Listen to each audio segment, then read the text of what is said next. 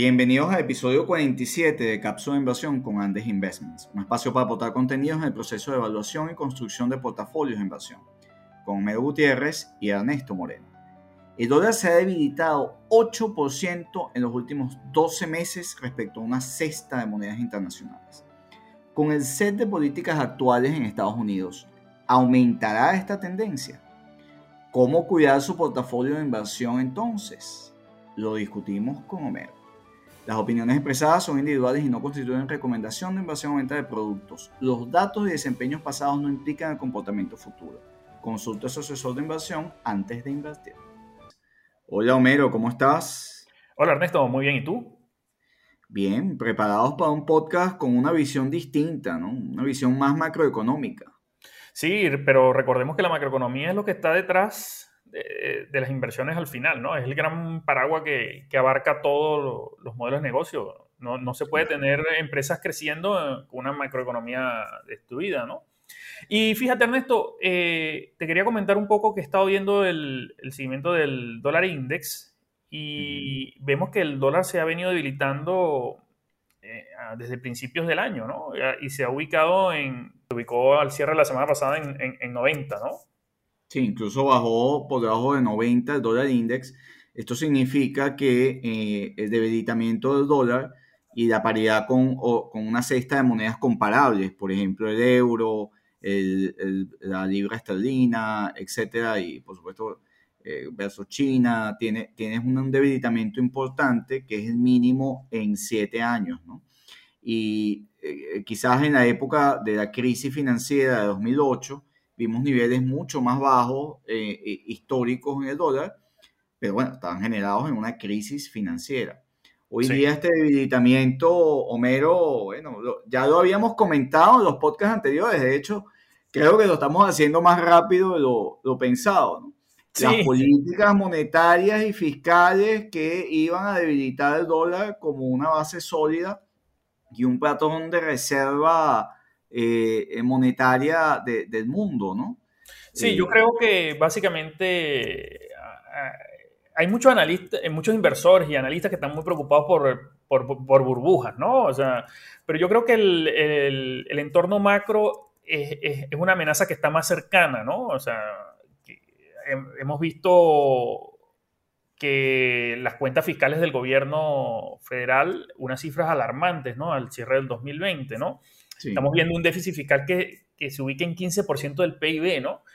Eh, esto es muy por encima del 3,3% histórico entre el 70 y el 2020. Eh, y también los gastos, Ernesto. Fíjate que los gastos, como proporción del PIB en Estados Unidos, se ubicaron en 31,2% en el 2020.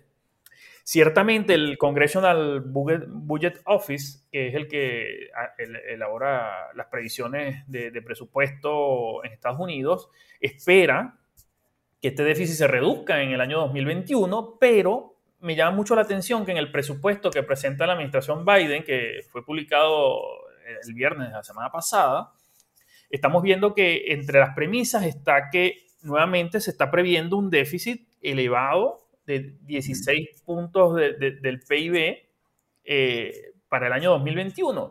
Y eso, y, hay que explicarle, ¿no? Que un déficit es, deuda. a ver, o sea, cuando la gente llega y se pregunta, oye, pero aquí hubo un buen resultado, ¿cómo es que está bajando el precio de un activo, de una acción? Este, oye, pero si la economía de Estados Unidos está saliendo de la crisis, ¿cómo está cayendo el dólar? Eh, bueno, pero ¿qué ocurre? Bueno, porque la formación de precios depende de las fuerzas de demanda y oferta.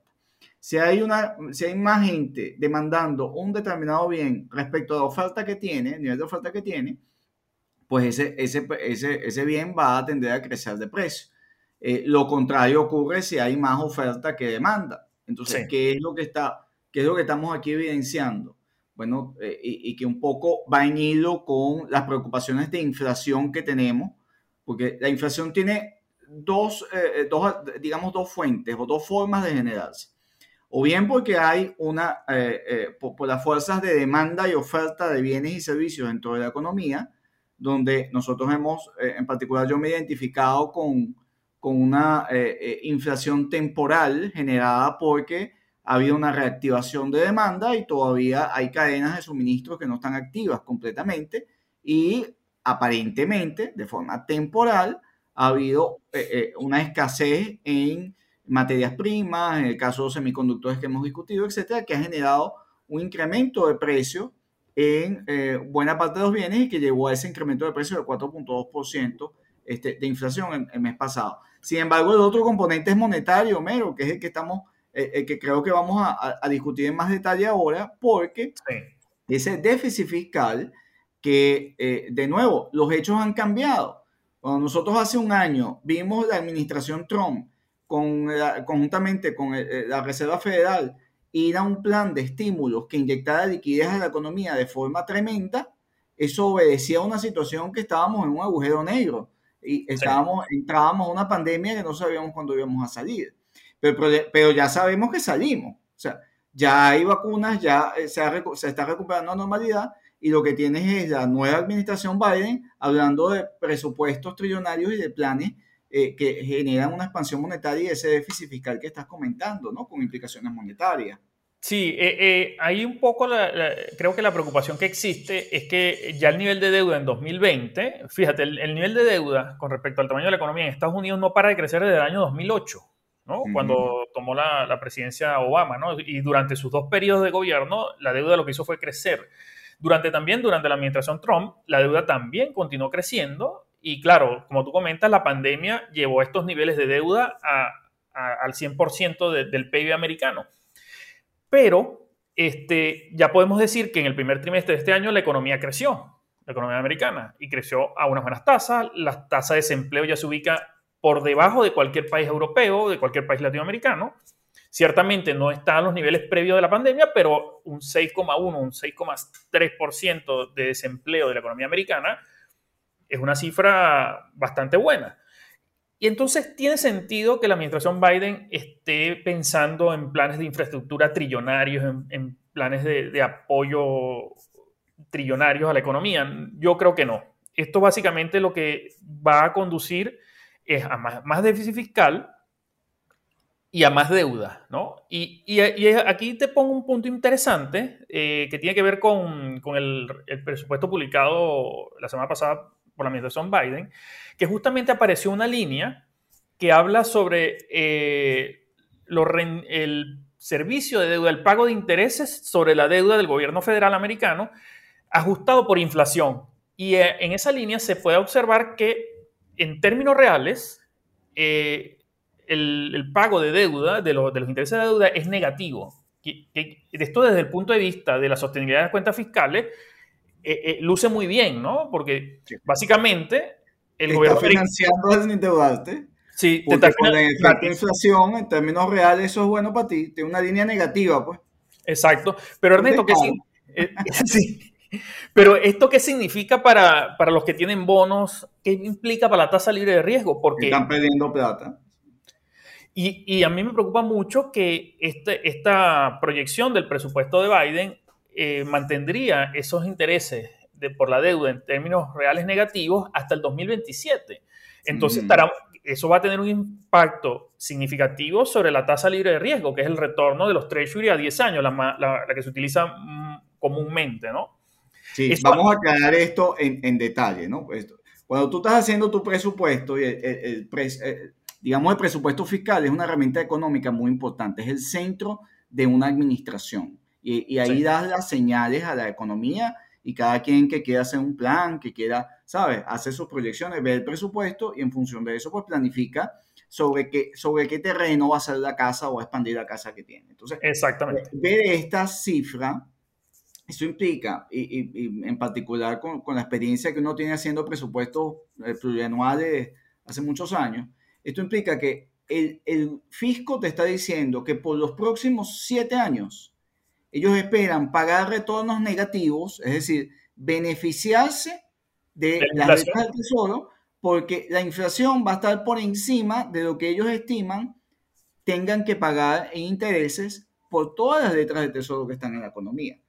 Entonces, eso tiene dos lecturas. Uno, hay una vulnerabilidad del presupuesto a esas, a, a esas tasas. Pues si las tasas por casualidad llegan a subir por una situación que se haga insostenible esta, esta tendencia, el, déficit va a crecer y eso va a generar un impacto negativo en la economía de Estados Unidos. Pero por otro lado, Mero, es que le están diciendo a la gente, el que tenga treasury va a perder en términos reales. Y eso ya lo hemos visto, lo estamos viendo en que el público, sobre todo el público extranjero, o sea, el inversionista extranjero, ha dejado de comprar treasuries. Incluso este año tenemos un saldo, de, eh, o sea, ha habido una, un desprendimiento, que eso es vital para la cuenta de capitales, porque normalmente el resto del mundo compra letras del tesoro para cubrirse como un patrón de reserva, como un gesto de confianza por tener menos riesgo. Y eso se, se ha revertido este año, Mero. Sí, ahí Ernesto, vemos que, la, que los, los, extranjeros están comprando menos treasury eh, incluso están desprendiéndose, como tú dices, están vendiendo los treasuries que tienen en sus posiciones y eso en el último año ha significado que se ha estabilizado la, la, emisión de, de treasuries, no, no, ha crecido. Entonces, aquí tenemos dos cosas, ¿no? Eh, como tú hablas de la, de la, cuenta capital, la economía americana es estructuralmente presenta un déficit en cuenta corriente, eh, eso, eso, es estructural. Por ejemplo, en el, en el año 2020, el déficit en cuenta corriente alcanzó los 648 mil millones de dólares, ¿no? Creció con respecto a lo que había ocurrido en el año 2019, pero ¿qué significa esto en pocas palabras? Que Estados Unidos necesita el financiamiento del resto del mundo y una de las vías más prácticas y, de mayor volumen que, que, requiere esto es a través de la compra de Treasury, donde todos los bancos centrales del mundo, Japón, China, el Reino Unido, Irlanda, Luxemburgo, Brasil, compran Treasury y para mantener el valor de sus reservas internacionales. Y entonces aquí tenemos esta combinación de que si vamos a esperar que los treasury rindan en, términos reales negativos, muy pocos extranjeros o bancos centrales extranjeros estarían dispuestos, o empresas, compañías en, general extranjeras, estarían dispuestas a colocar su, su, su, su reserva internacional en, este, en, treasury, en bonos del Tesoro americano. Y además tenemos otro tema, que entonces el financiamiento hacia dónde va? el financiamiento va dirigido, estará, estará siendo dirigido al tema de eh, el sistema bancario local americano. Y eso en todas partes del mundo este, produciría un crowding out, que significaría que el financiamiento, en vez de, de, ser tomado por las empresas privadas que, generan valor, que generan bienes y servicios, está siendo, va a ser tomado en, en una parte importante por las deudas del sector público. Y ese es el efecto en el tiempo, o sea, que tú tengas un desplazamiento del crédito, es decir, que el, sistema financiero local tenga que comprar esos bonos. Ahora, eso lo está haciendo hoy día la Fed, Homero. Sí. E incluso fíjate que hemos tenido en las últimas semanas algo muy, muy interesante, que es que los repos se han reversado, que son esas operaciones que eh, ante ausencia de liquidez, eh, el banco del sistema financiero, la Fed o cualquier otro banco central, intervienen inyectando liquidez a, través de, de, las eh, eh, ventas con, o con pacto de recompra o compra con, eh, pacto de reventa al sistema financiero de, generalmente de, títulos del gobierno, pues de letras del tesoro. Pero eso ha cambiado en las últimas semanas, ¿no? Y eso trae consecuencias importantes desde el punto de vista del valor del dólar. Pero aquí hay un tema, Ernesto, que eh, lo comentamos en, un podcast anterior, en el cual todos los bancos centrales están jugando a lo mismo. El Banco Central Europeo aumentó su balance, el Banco de Inglaterra aumentó su balance, aunque en una menor proporción. El Banco de Japón también incrementó su balance, y esto de incrementar el balance significa que están expandiendo la cantidad de dinero en sus respectivas economías. ¿no? Y, y eso de alguna manera estaría evitando que la depreciación del dólar frente a esta cesta de monedas eh, sea mayor, ¿no? Porque en todos los bancos centrales están haciendo lo mismo, están emitiendo. Sin embargo, cuando no todos hagan lo mismo en la misma proporción, por ejemplo, China no está en la misma proporción, comienza a haber una apreciación que no le agrada, por supuesto, a China eh, de su moneda frente al dólar y frente al resto de monedas. Entonces ahí genera un problema monetario que al final esto desencadena y recuerda un poco los, abandonos del patrón de oro que muy gentilmente el presidente Nixon en el 73, 74 anunció el rompimiento del acuerdo Bretton Woods y que era básicamente, bueno, mira, nosotros eh, eh, eh, nos traen esos, esos dólares y, y, aquí hay un equivalente en oro. Pues, sí, en, el Fort Knox. En, ah. Fort Knox, en Fort Knox estaban los lingotes. Exactamente. Y después no, bueno, se intercambió eso por, bueno, confiamos en Dios, pues en God we trust.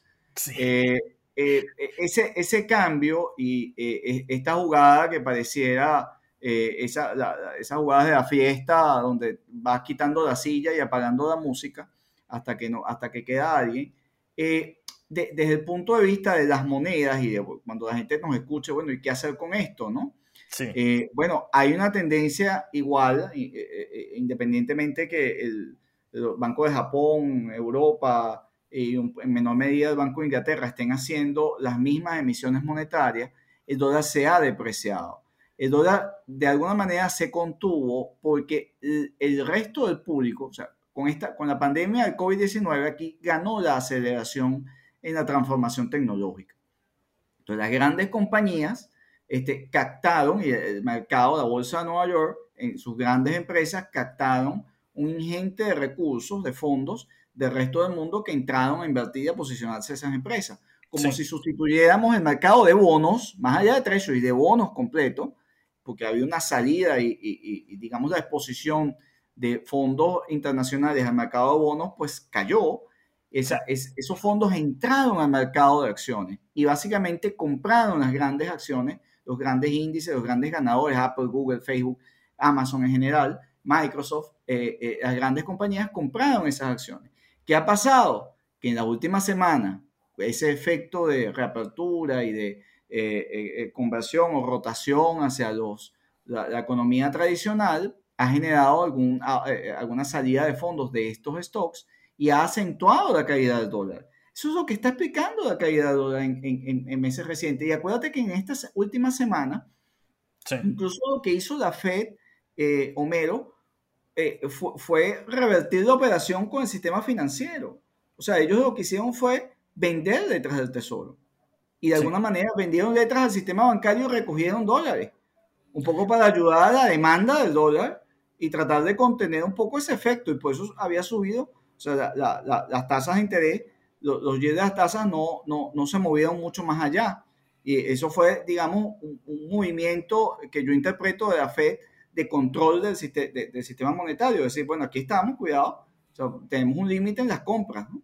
Sí, no, y también, también Ernesto, no ha cambiado la tendencia de debilitamiento del dólar. Sí, no, también Ernesto, esas operaciones que realizó la Fed recientemente es porque también los, bancos ante esta expansión monetaria, toda esa expansión monetaria no se ha traducido en, crédito, ¿no? Entonces, los bancos eh, tienen una proporción importante de sus activos en cash, en cash, en efectivo. Y, eso, y eso, básicamente, esa operación iría orientada también a eso, ¿no? Exactamente. Eh, eh, Pero los bancos se están llenando de de bonos e instrumentos que no rinden en términos reales eh, positivos, ¿no? Exacto, sí. Entonces, de ahí la tentación de que el crédito se vaya recuperando también con la recuperación sin duda económica que está teniendo actividad en Estados Unidos, pues eso va a seguir aumentando presiones inflacionarias hacia adelante. Ahora, Homero, ¿qué hacer, no? Frente a todo esto, donde si, si hay una amenaza que nos escucha, bueno, pues si el dólar pierde valor, entonces tengo que estar invertido en dólares. O sea, ¿qué hago, no? Sí, aquí, aquí fíjate, la depresión del dólar eh, en términos de creación de valor de las compañías eh, lleva a que los ingresos de las empresas que, operan en otros países, que tienen esos segmentos internacionales, cuando tú lees el balance que lees segmento internacional, y ese segmento internacional es China, es Australia, eso se va a traducir esa debilidad del dólar en un aumento de los ingresos de las compañías, dado que la moneda de reporte es el dólar. Entonces, esas ventas en otras monedas van a representar muchos más dólares. También hay, otra amenaza, Ernesto, sobre, sobre los modelos de negocio que tiene que ver un poco con las empresas eh, de tecnología que importan componentes desde China. Como ya lo comentaste, el, el, renminbi se ha fortalecido porque el Banco Central de China no ha entrado en esta expansión de balances de manera significativa y entonces todos los microprocesadores, paneles solares, componentes electrónicos que se importan desde Asia, en particular de China, van a costar más. Entonces eso va a significar un, aumento de los costos de las empresas eh, que utilizan eh, estos componentes que no solo se circunscribe a lo que son empresas tecnológicas, porque recordemos que ya un auto promedio usa una cantidad importante de microprocesadores. También las energías renovables, los paneles solares entre el 70 y el 75% de los módulos y celdas viene, viene, viene de China. Y hay otro punto importante, Ernesto, que los inversores tienen que tener en cuenta, que son las empresas que tienen mucha caja. Por ejemplo, Apple, dentro de su efectivo, tiene nada más y nada menos que 38 mil millones de dólares en caja, en efectivo. Y tiene otro tanto, o alrededor de 30 mil millones de dólares en inversiones de corto plazo. Inversiones de corto plazo que podrían estar en Treasury. Treasury que van a rendir, que, que, su, pueden tener riesgo de estar por debajo de la inflación su rendimiento. ¿Y esto ¿a qué, a qué te lleva? A que... Compras de acciones. Compras de acciones. Eh, el, mejor negocio en el que pueden invertir es en ellos mismos. Exactamente. Entonces, estas empresas muy probablemente tienen todos los incentivos para iniciar y seguir, que de hecho ya algunas ya lo han iniciado y lo han anunciado, recomprar sus propias acciones. En general yo creo que toda multinacional, por supuesto que hay eh, compañías más expuestas eh, a, digamos, a la compra de materias primas eh, o de insumos en países donde se esté apreciando la moneda respecto al dólar, como tú citaste, te agrego a los sectores afectados, los retailers, marcas tipo Nike, por ejemplo, que manufacturan de, de forma importante en China, su producto va a ser más caro, se va a encarecer en términos relativos no así el sector exportador de Estados Unidos, que se va a beneficiar del exportador neto. Que tiene neto eh, un valor que entregar al resto del mundo, ese va a facturar mejor y va a estar mejor, ¿no? Entonces, cuidado, las propias tecnológicas tienen un componente relativo. En general, creo que la generación de, de eh, ser en términos netos positiva dentro de Estados Unidos. ¿no? Ahora, eh, Ernesto, en términos geográficos, empresas de mercados emergentes, empresas petroleras, mineras en, mercados emergentes en Latinoamérica? Tú sabes que yo creo que el ciclo de alza de materias primas está muy cerca del fin, eh, porque bueno, generalmente los mercados trabajan anticipadamente. Entonces, eh, eh, se anticipó la reapertura ya hace varios meses y ha habido un incremento muy importante en muchas materias primas. Sin embargo, ya tenemos materias primas importantes que, que impactan la inflación en Estados Unidos que han comenzado a ceder caso de la madera, por ejemplo. Y, Para las casas, ¿no? La semana, sí, la publicación de casas nuevas cayó de forma importante esta semana, en el último mes, fue una sorpresa para el mercado. Es un poco de recalentamiento que puedes haber en algunos mercados porque no hay materias primas. Este, no hay electrodomésticos, entonces hay, eh, la demanda de aluminio ha sido sumamente importante y sigue creciente, este, pero por ejemplo cobre y madera han cedido de forma importante más a madera que cobre en las últimas semanas, entonces ya ese ciclo de expansión de materias primas que beneficia las economías emergentes probablemente ya, ya se han materializado, ¿no? Ya sea, antes que tenemos una cantidad de riesgos, ¿no? Sobre todo en el caso de Latinoamérica, pues geopolíticos impresionantes, Sí, Ernesto, eh, eso te iba a comentar, que por ejemplo, eh, que parte de nuestros escuchas están en Latinoamérica y, España, ¿no? Y Estados Unidos también, pues, la parte de habla hispana, ¿no? Pero invertir en Latinoamérica en estos momentos, incluso en empresas eh, mineras, extractivas, no parece una buena opción, porque fíjate, en Perú tenemos uno de los candidatos que dice que va a cambiar todas las reglas de las regalías a la industria minera. En Chile, el 96% de los constituyentes habla para limitar, y, limitar o prohibir directamente la inversión extranjera en Chile, uno de los principales productores de cobre. En Colombia, que, tiene algunas eh, café y otras materias primas, llevan un mes en disturbios, ¿no? Y fíjate Argentina, Argentina acaba de prohibir las exportaciones de carne por un mes supuestamente para bajar la inflación. Esa es la calidad de políticas públicas que estaríamos viendo en, la, región, que a pesar, incluso a pesar de que los commodities subieran, Latinoamérica no sería un destino para invertir, ¿no? La prima de riesgo político es muy alta, ¿no? Como siempre Latinoamérica, este, eh, queriendo atraer inversiones con, esas, con, políticas de ese estilo, ¿no? Compitiendo de esa manera. Yo creo que al final, eh, eh, por supuesto, China que, ha mostrado también su volatilidad en la dirección de sus políticas y han afectado compañías, por ejemplo, como Alibaba, eh, de forma importante ha generado volatilidad en los últimos, en los últimos meses. Eh, Europa eh, tiene un lento crecimiento en este momento, sin embargo, quizás algunas compañías, hay algunos espacios en, en, en algunas compañías, algunos sectores, principalmente que tienen flujos de caja fuerte. Y en general, Homero, yo creo que en este periodo eh, mantener el foco en empresas que tienen flujos de caja positivos, diversificados en monedas, eh, es lo más importante, es lo, es, lo, es lo, fundamental. Las grandes tecnológicas siguen siendo importantes en la generación de flujos de caja. y aquellos que creen que puede haber regulaciones que afecten a esas grandes tecnológicas, esas grandes tecnológicas son el, pilar de la cuenta de capitales de Estados Unidos en este momento. Así que dificulto mucho que una discusión sensata en la Cámara Alta eh, de, de, Estados Unidos avance a regular y a, ponerle un candado a la propia cuenta de capitales que ya está deficitaria por, por, el avance en la eh, mm, erosión, para, hacer, para usar una palabra diplomática, en eh, el, digamos, en, el poder de moneda reserva que tiene el dólar ante este cóctel de políticas fiscales y monetarias, difícilmente vayan también a atentar contra los mayores eslabones o los mayores eh, pilares de la cuenta capital que son las grandes tecnológicas. Así que yo creo que para el público inversionista, pues de nuevo revisar muy bien los flujos de caja positivos de las compañías, diversificación de este, multimoneda y bueno, tener en cuenta que inflación y depreciación del dólar pues están presentes. Exactamente.